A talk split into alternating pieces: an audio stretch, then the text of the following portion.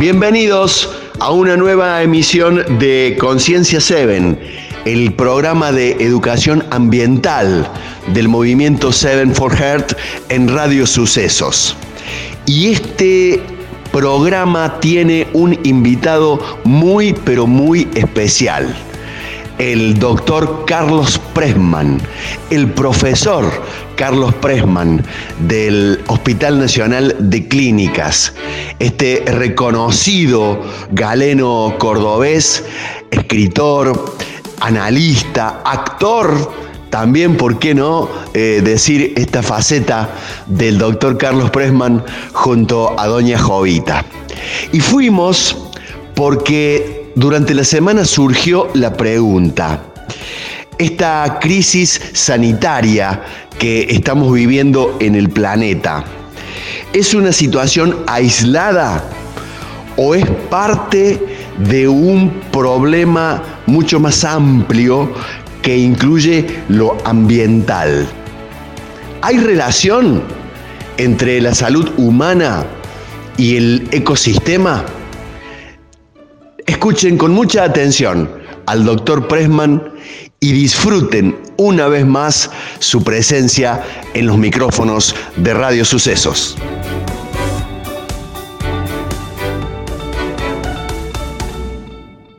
Es uno de nuestros grandes médicos, seres humanos y también personajes de esta Córdoba hermosa que siempre da personajes hermosos. Hola, doctor Carlos Pressman, ¿cómo estás? Muy buenas tardes, bienvenido.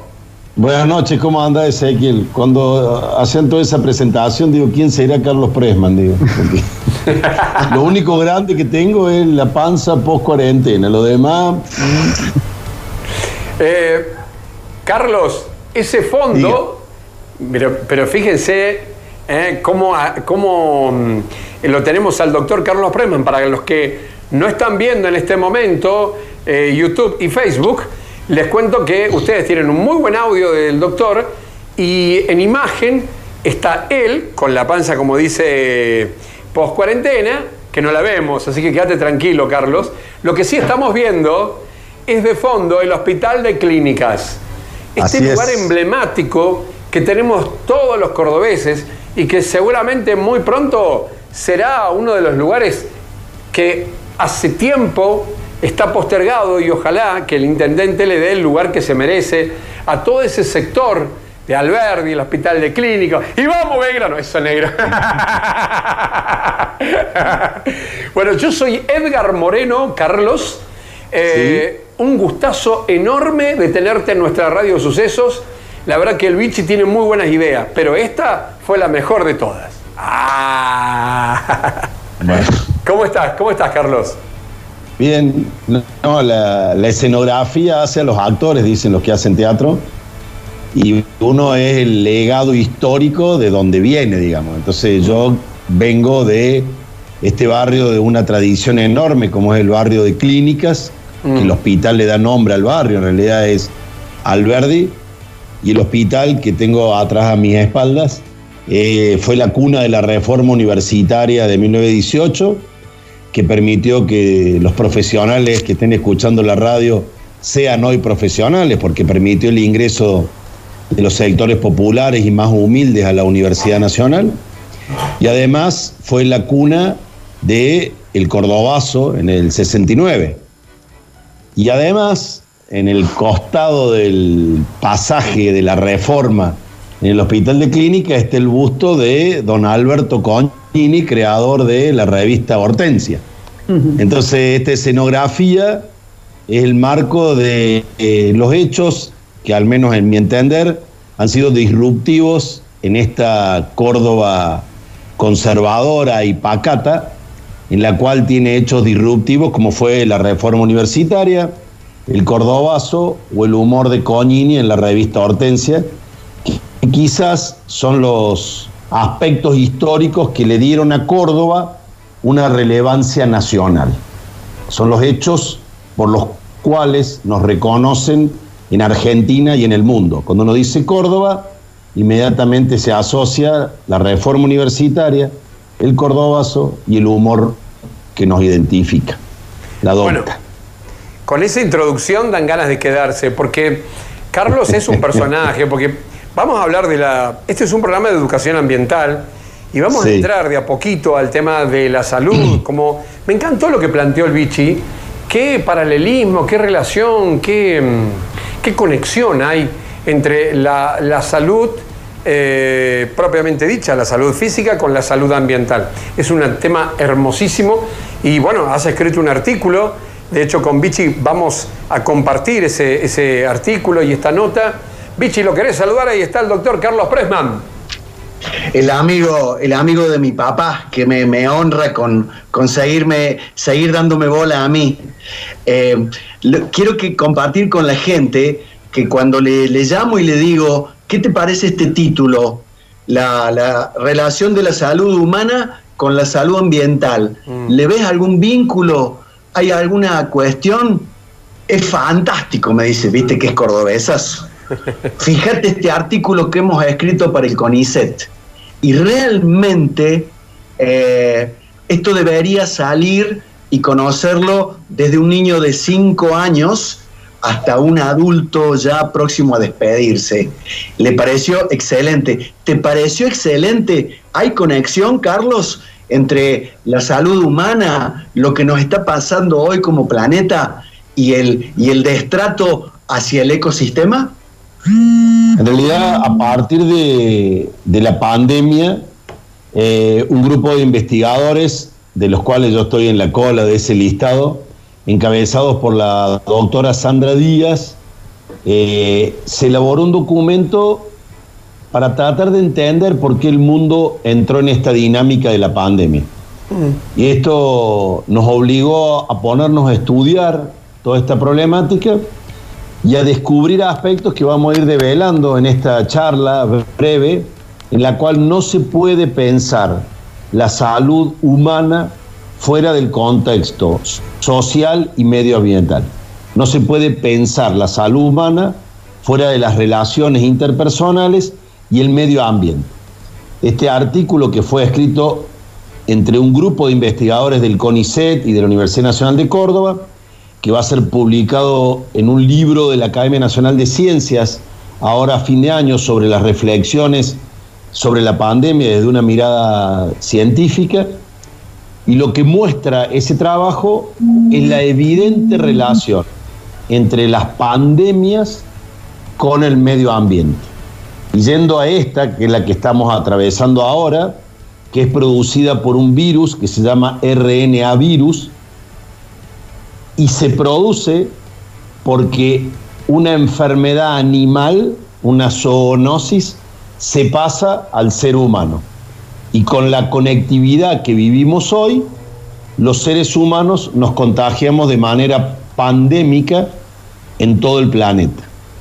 Este virus, que es una zoonosis, no es la primera pandemia que provoca un virus animal.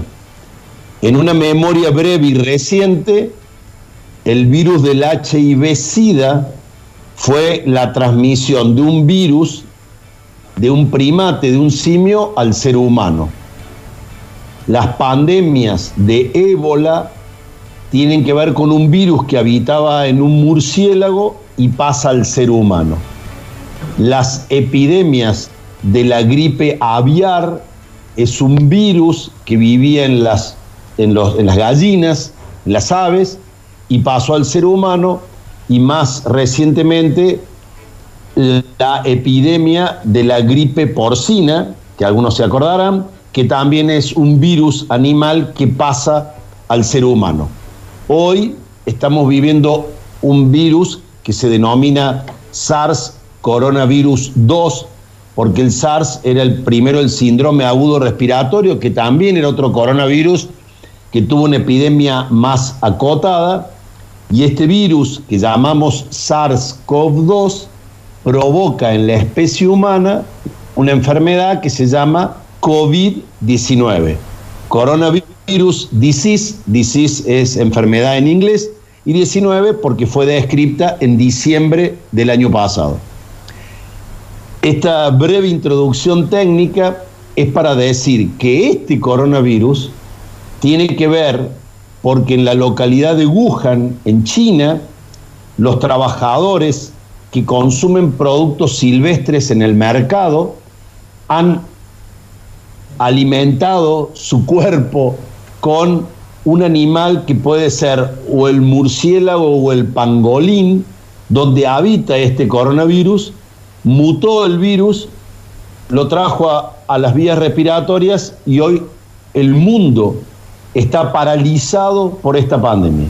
El mundo está paralizado con las consecuencias económicas, sociales y sanitarias de vida humana. Doc, doc. Si no Doc. pensamos, si Doc. no pensamos, termino Ezequiel, si no pensamos que el origen de todas estas pandemias tienen que ver cómo el hombre se apropia de la naturaleza, si no pensamos que todas estas pandemias tienen que ver cómo el hombre se apropia de la naturaleza, vamos a seguir repitiendo esta instancia. No, te quería, te quería hacer una chanza, en realidad, eh, para, para, porque seguramente la persona que está escuchando la radio dice, ah, entonces, doctor, no es, no es un invento de, los de los chinos para dominar el mundo, no es una guerra. Eh, digo, no, te, quer- te quería cortar ahí para, para, para, para Eh, meter un poquito. Creo que la pandemia trajo de la mano la pandemia de noticias falsas, erradas, eh, persecutorias, este, conspirativas. Eh, se ha utilizado mucho la metáfora de la guerra, ¿no? Nos enfrentamos a una guerra contra un virus. Y en esta metáfora de la guerra, respecto de esta chanza que me hace Moreno, la primera muerte en la guerra es la verdad, ¿no? Porque se utiliza la mentira para manipular una situación trágica como es la guerra. Y creo que en esto eh, se ha acuñado un término que se denomina infodemia, que es contagiar una cantidad de noticias que no se ajustan a la evidencia científica que provocan mucha enfermedad. Por caso en nuestro país, la ingesta de un niño de 5 años de dióxido de cloro que le ocasionó la muerte y de otro, un adulto también. Entonces, lo primero que tenemos que hacer, que es lo que ha hecho la humanidad, y creo que esto es una de los grandes, las grandes enseñanzas que nos va a dejar, es que la mirada científica de esta situación, y cuando digo científica, abarco todo, ¿no? Desde el virus, el ser humano, la sociedad, los animales, el medio ambiente, nos obliga a pensar como una, una unidad integrada todo el planeta, todos los habitantes, todos los animales y el medio ambiente. Esto que ya se venía desarrollando en las ciencias médicas, que es muy complejo porque es eh, pensar en redes, se llama, integrando los aspectos físicos o biológicos con los aspectos biográficos, psicológicos y los aspectos de la ecología y el medio ambiente, nos obligan a un cambio de paradigma mental para pensar la pandemia. Y tan valioso es esto que quizás estemos fracasando en el manejo de la pandemia porque tenemos una mirada estrictamente virocéntrica, o sea, vemos el virus y no estamos viendo, por caso, el medio ambiente que nos explica el calentamiento global, los incendios que vivimos en la ciudad de Córdoba, las inundaciones que seguramente nos van a tocar, el- la, la cuestión de la producción energética e industrial que altera y perdemos el bosque nativo. O sea, la concepción Doc. de una sola salud es lo Doc. que hay que ir incorporando y contagiando a todos. Pero Doc, ¿no te parece a vos, no sé, Vichy, qué, qué pensás? Y le, le voy a preguntar al... Tenemos a, a un jovencito acá en el, en el panel, al Jo, que está estudiando gestión ambiental. No sé cómo estás ahí, Jo. ¿Está- ¿Estás mejor de conectividad? Hola, hola. ¿Me escuchás? Hola, hola. Sí, sí, escucho bien. Digo, vos que estudiás gestión ambiental, José, eh, para el doctor Carlos Pressman, estamos hablando, o sea, lo que vos decís, ¿no? estamos todos de acuerdo. El tema es que la gente no lo entiende. La gente no, no mira todo. Ni, ni- nadie está mirando el todo de la enfermedad, de lo que nos pasa. Siempre estamos mirando desde, vos dijiste, desde lo estrictamente, desde el virus, únicamente. Yo pienso lo mismo que vos. Cuando yo esto lo hablo en un asado, o en un café, o en una reunión, o con alguien, te hacen con la cabeza, sí, sí, sí, sí. Pero no lo entendemos, no lo, no lo tenemos aprendido al tema. ¿eh? Por eso es que también nos están pasando estas cosas. No miramos de manera global. ¿Vos qué pensás, eh, Jo? Contame tu, parecer. Eh, yo desde mi, desde mi lado ambiental, de lo, de lo que conozco, seguramente mucho más que de lo medicinal, como Carlos, eh, la idea y la, y la certeza que el, el, hecho de que tener un ambiente fuerte y diverso propone barreras eh, y permite que no se vuelvan, como decía Carlos, y no eh, se vuelvan tan eh, peligrosos para, en este caso, nosotros los humanos. Entonces, el hecho de tener diversidad de microorganismos y de especies permite que funcionen como barrera y que es justamente lo que no estamos llevando a cabo hace varios, años los humanos, los humanidad años con la naturaleza. Vos, vos, vos Carlos, Carlos, ¿vos, qué pensás? ¿Por qué no, no, entendemos esto de, de, mirar la, la, enfermedad desde una mirada amplia? Y después te pregunto a vos, Vichy, que vos sos doctor también. Yo creo que como todo hábito humano es una construcción cultural. A mí me gusta usar el ejemplo del cigarrillo. Cuando supimos que el cigarrillo era causa de enfermedad cardiovascular y cáncer de pulmón, se fueron generando mecanismos de conciencia de que no es saludable fumar. Y hace apenas 10 años o un poquito más se fumaba en los aviones, se fumaba adentro del cine, en el consultorio los médicos atendían fumando y hoy a nadie se le ocurre prender un cigarrillo en un espacio cerrado. Y todo el mundo de manera natural se levanta, sale en un domicilio o en un restaurante o en un bar a fumar un pucho a la vereda. Eso significó un cambio cultural que sin duda va de la mano de un cambio educativo y de trabajar, por caso lo que estamos haciendo ahora, a través de los medios de comunicación, para ir contagiando ideas que generen cambio de hábitos, que ahora, en el marco de la pandemia, van asociados a lo que yo en broma digo, el plan Dybala, más en esta radio suceso del deporte. ¿Qué es lo que tenemos? ¿Qué significa el plan Dybala? El plan Dybala significa generar una cultura de hábitos de di, distanciamiento, va, barbijo, la lavado de manos.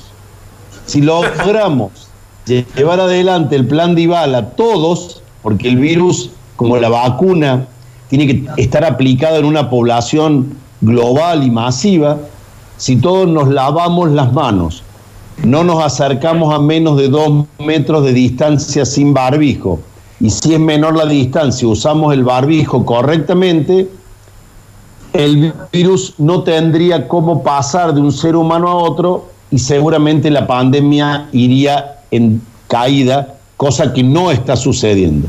Pero fíjense qué interesante que una cosa tan sencilla como puede ser lavarse las manos, usar barbijo y distanciarse, sería el fin de la pandemia. Y no lo podemos hacer. Porque también si pensamos en la pandemia última, que fue la de VIH-Sida, ese es otro cambio de hábitos. Hoy a nadie se le ocurriría una relación sexual episódica sin el uso del preservativo. Hace apenas 10 años, si tu vieja lavaba un pantalón tuyo y encontraba un preservativo, te agarraba los sopapos. Hoy, si lavan un pantalón y no te encuentran el preservativo, te cagan a pedo porque no tenés las medidas de prevención. Todos estos cambios culturales que hacen, por ejemplo, el uso del preservativo y que significó casi el fin de la pandemia de VIH-Sida, acompañado sin duda de los tratamientos y las medidas preventivas, en esta pandemia por coronavirus tenemos que generar una conciencia cultural que no alcanza solamente con los cambios de hábitos. Hay que mirar lo que dice este documento, mirar el medio ambiente, mirar el afuera. Si nosotros no cuidamos el bosque nativo, la próxima pandemia está a la vuelta de la esquina. ¿Por qué? Porque si volvemos a apropiarnos de la naturaleza con la voracidad y con la irresponsabilidad humanitaria que lo estamos haciendo hoy, a la vuelta del camino tendremos otra zoonosis, otro virus que va a entrar al ser humano y otra vez la loca carrera por una vacuna cuando debiéramos tener una loca carrera de preservar el medio ambiente. ¡Wow! ¿Qué ese título, grabalo. Deberíamos iniciar, muy bueno, yo también adhiero, una loca carrera por cuidar el medio ambiente, no por crear una vacuna. Qué, buen, qué buena frase esa, Doc. Pichi, vos que sos médico, ¿cómo la ves vos? Vos sabés, que eh, me encanta escucharlo al doctor Carlos Presman. Eh, cada vez que viene a Radio Sucesos pasa lo que está pasando en este momento de una enorme cantidad de mensajes y preguntas de la gente, pero yo corro con ventaja porque yo he leído el documento escrito por el, doctor y un, y un, grupo de científicos de nuestro país y, me, permito intentar aprovecharlo. Dice eh, Pressman y, estos eh, catedráticos que la pandemia de este COVID-19 no es un hecho aislado, tiene que ver con el cambio climático global, con el deterioro de la biodiversidad, con el aumento de la desigualdad social y la concentración de la riqueza. ¿Tendremos tiempo de vida, Carlos, para intentar cambiar algo de todo esto? O si te dijera, Tata Dios, empieza por uno, ¿cuál elegís? No, yo, estoy seguro que no, no vamos a ver esa instancia, pero a mí me gusta una metáfora medioambiental para responder a tu pregunta. Eh, el fruto que más rápido se produce desde que uno lo siembra hasta que lo puede disfrutar es la frutilla. Vos sembra frutilla y muy, en muy poco tiempo estás comiendo frutilla. Y el que más demora de todos son los dátiles. Quien siembra un dátil nunca va a comer de su fruto porque hasta que crece el árbol y da el fruto del dátil tarda más de 100 años. Y creo que lo que estamos haciendo, quienes tenemos o tratamos de tener conciencia del medio ambiente, es plantar dátiles. Por eso es tan difícil culturalmente invitar a la población a decir, che, si no cuidamos hoy los modelos de consumo, los modelos de apropiación de la naturaleza, los marcos de desigualdad económica, el mundo termina en una tragedia en una catástrofe, no solamente medioambiental, sino también humana, que en este caso la pandemia nos está mostrando lo equivocados que estamos en el rumbo socioambiental en el cual nos estamos moviendo. Hay enormes esfuerzos a nivel internacional de normativas, de reglamentaciones, de utilización del agua, de la utilización de los recursos energéticos, de la producción de alimentos, de la utilización sobre todo de los hidrocarburos y los, y las, los mecanismos de transporte por medios más naturales, la generación de energía por mecanismos solares o eólicos, o sea, hay todo un desarrollo técnico, científico, industrial, que debe ir acompañado de medidas políticas y económicas para ir reconvirtiendo el planeta y que no lo agotemos. Como dice Castoriadis, el, el hombre vive en una casita de chocolate que se la va comiendo él mismo. Entonces hay que tratar de preservar el planeta entendiendo que el cuidado personal de la salud implica también el reciclado de los productos que utilizamos, la elección de alimentarse con productos caseros, la promoción de aquellos alimentos de producción agropecuaria sin este, químicos, no entrar en la vorágine del consumo de la obsolescencia de los objetos en cuanto a indumentaria, vehículos, celulares. O sea, es toda una conciencia y un cambio cultural en el cual uno tiene una esperanza quizás desmesurada, porque los más jóvenes, los más chicos, tienen una mirada medioambiental que va entrando y que va contagiando a los adultos. Puse ya el ejemplo del cigarrillo, puse el ejemplo del, del preservativo, podríamos poner el ejemplo del reciclado. Nosotros tirábamos botellas, plástico, papeles, y ahora los chicos, los jóvenes, los adolescentes tienen una conciencia muy diferente de este tema del manejo de productos que impactan sobre el medio ambiente. Y creo que era una fuerte eh, apuesta educativa, cultural, en donde podemos construir una esperanza. Y creo que en estos tiempos de pandemia, donde tenemos quizás más tiempo familiar y más tiempo, o mejor dicho, una dimensión diferente del tiempo, se podría poner, por ejemplo, lo que hoy las escuelas no pueden eh, juntarse con sus alumnos y docentes, a hacer un esfuerzo educativo virtual en este sentido. Mm. Podemos hacer un esfuerzo educativo virtual no solamente en los, en los planes de prevención, sino también en tomar conciencia de esto.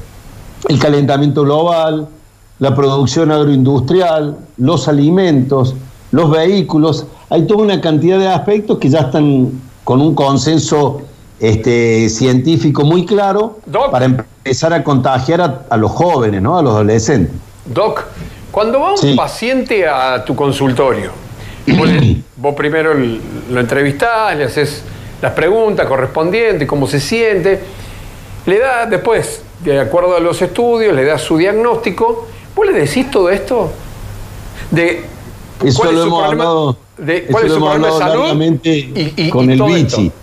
Eh, uno empieza el interrogatorio, nombre y apellido, la edad, yo le pregunto dónde nació, dónde nació, dónde vive, en qué trabaja, con quién vive, cuál es su familia, cómo son sus relaciones familiares, porque el entorno social y ambiental es la causa de todas las enfermedades. Pero ¿qué médico te pregunta qué desayunas a la mañana, qué almorzas, qué cenas? ¿Qué médico pregunta cuánta actividad física haces diariamente? ¿Qué médico pregunta si dormís bien de noche o tenés una satisfactoria vida sexual o vida afectiva con tu familia? Entonces, en estas cuestiones básicas que tienen que ver con las relaciones interpersonales y el vínculo con el medio ambiente, está en la causa de la mayoría de las enfermedades, incluida el coronavirus. ¿Y cómo lo toma el paciente? ¿Cómo lo toma el paciente cuando le decís eso? No, es, es que esa es la forma en que yo trabajo y trabajo mucho, digamos. Este, eh, a mí me da resultado en términos sanitarios, digamos, o sea, eh, no puedo pensar la medicina desde otra perspectiva que no sea en sociedad, digamos, porque, eh, por ejemplo, el fútbol. ¿Cuántos infartos se han producido en una definición por penales? Este, bueno, y, hay que saber, ¿viste? Este, si uno es un fanático de Talleres o de Belgrano sabe lo que ha padecido y lo que lo ha enfermado la pasión. Entonces, eh, una buena medicina implica también saber cuáles son las pasiones que cada uno tiene, cuáles son los proyectos.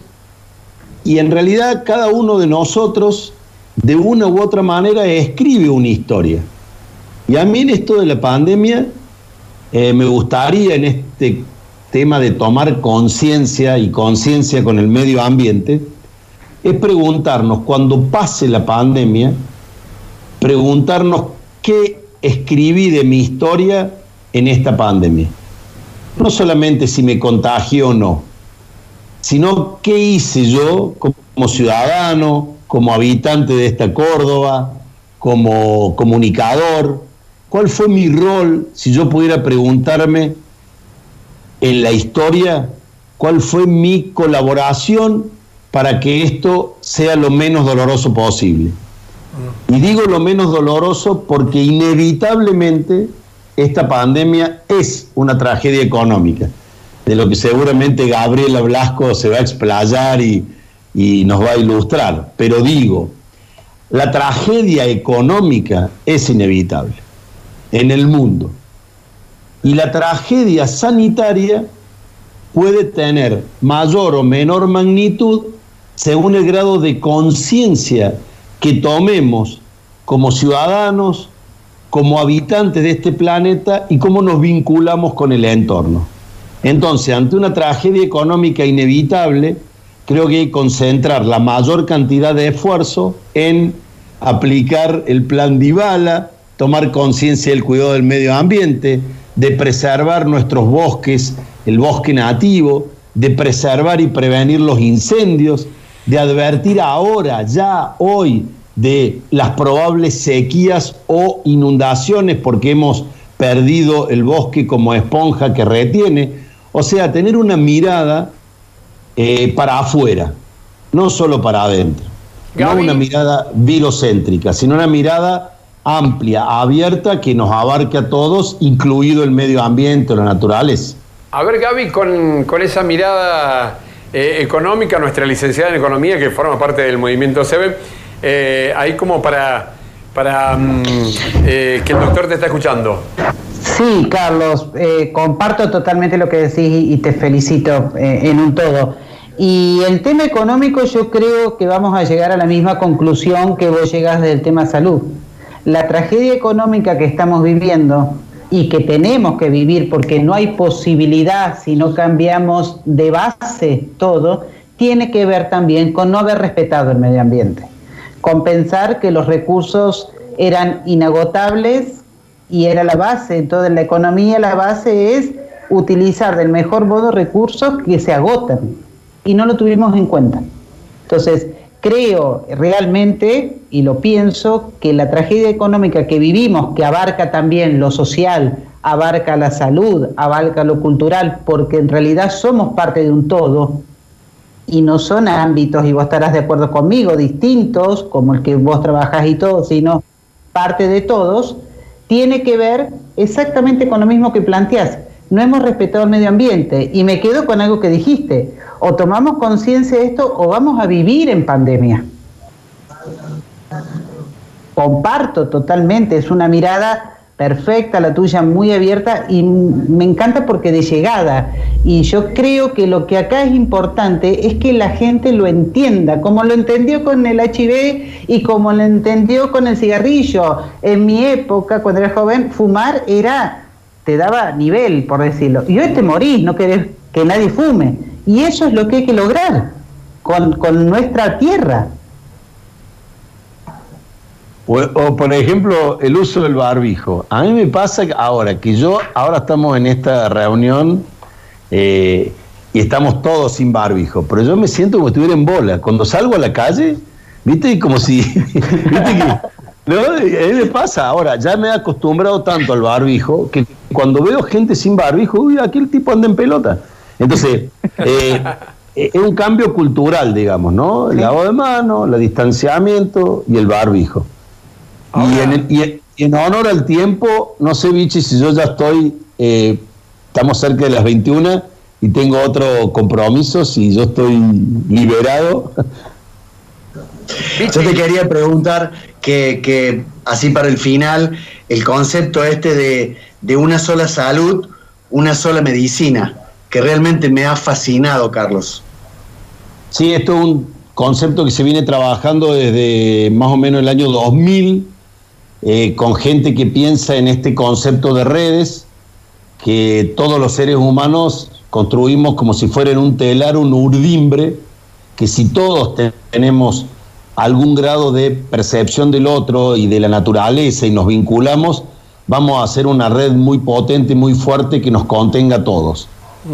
El concepto del sálvese quien pueda, de cierto egoísmo o individualismo, es un fracaso social estrepitoso y que realmente lo único que hace es generar mayor desigualdad y mayor enfermedad. Entonces, si uno pudiera dejar un último concepto, eh, el poder atravesar la pandemia con menor dolor y poder cruzar la enfermedad requiere de la mayor participación de todos, incluida la naturaleza. Entonces, si podemos tomar conciencia con cada gesto mínimo o con cada gesto mayúsculo de que pertenecemos a un planeta y que la naturaleza no está separada de las diferentes especies, incluida la humana, y bueno, podemos imaginarnos atravesar la pandemia sin tanta tragedia, sin tanto dolor y un futuro menos incómodo que el que estamos viviendo ahora. Gracias, Carlos. No, al contrario, gracias a ustedes. Nos seguimos escuchando y viendo. Muchas gracias.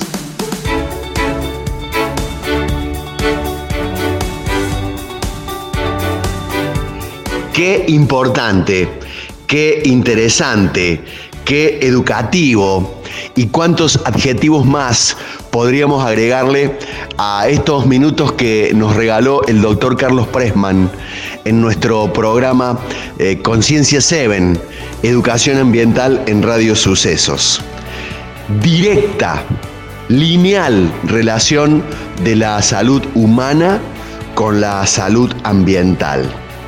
Y cuántas preguntas que nos dejó su participación. ¿Surgirán nuevas pandemias? Y seguramente si no respetamos el ecosistema, muy probablemente sí. ¿Servirá volver a la normalidad prepandemia? Seguramente no. Si seguimos con este aumento eh, indiscriminado en la deforestación, si no propiciamos los humedales, si no cuidamos la propagación de incendios, si seguimos contaminando el aire. Y este documento al que hizo referencia eh, en varias ocasiones el doctor Carlos Pressman eh, termina con unas conclusiones que les invito a escuchar. La salud humana y la salud ambiental es lineal. El sistema actual de producción y consumo es elitista e insustentable y ha empujado al ecosistema a límites de resiliencia. Esta pandemia nos ha demostrado que cuando destruimos la biodiversidad, también acechamos nuestra salud. Es momento de considerar la protección de la biodiversidad como un bien público a través de políticas públicas efectivas.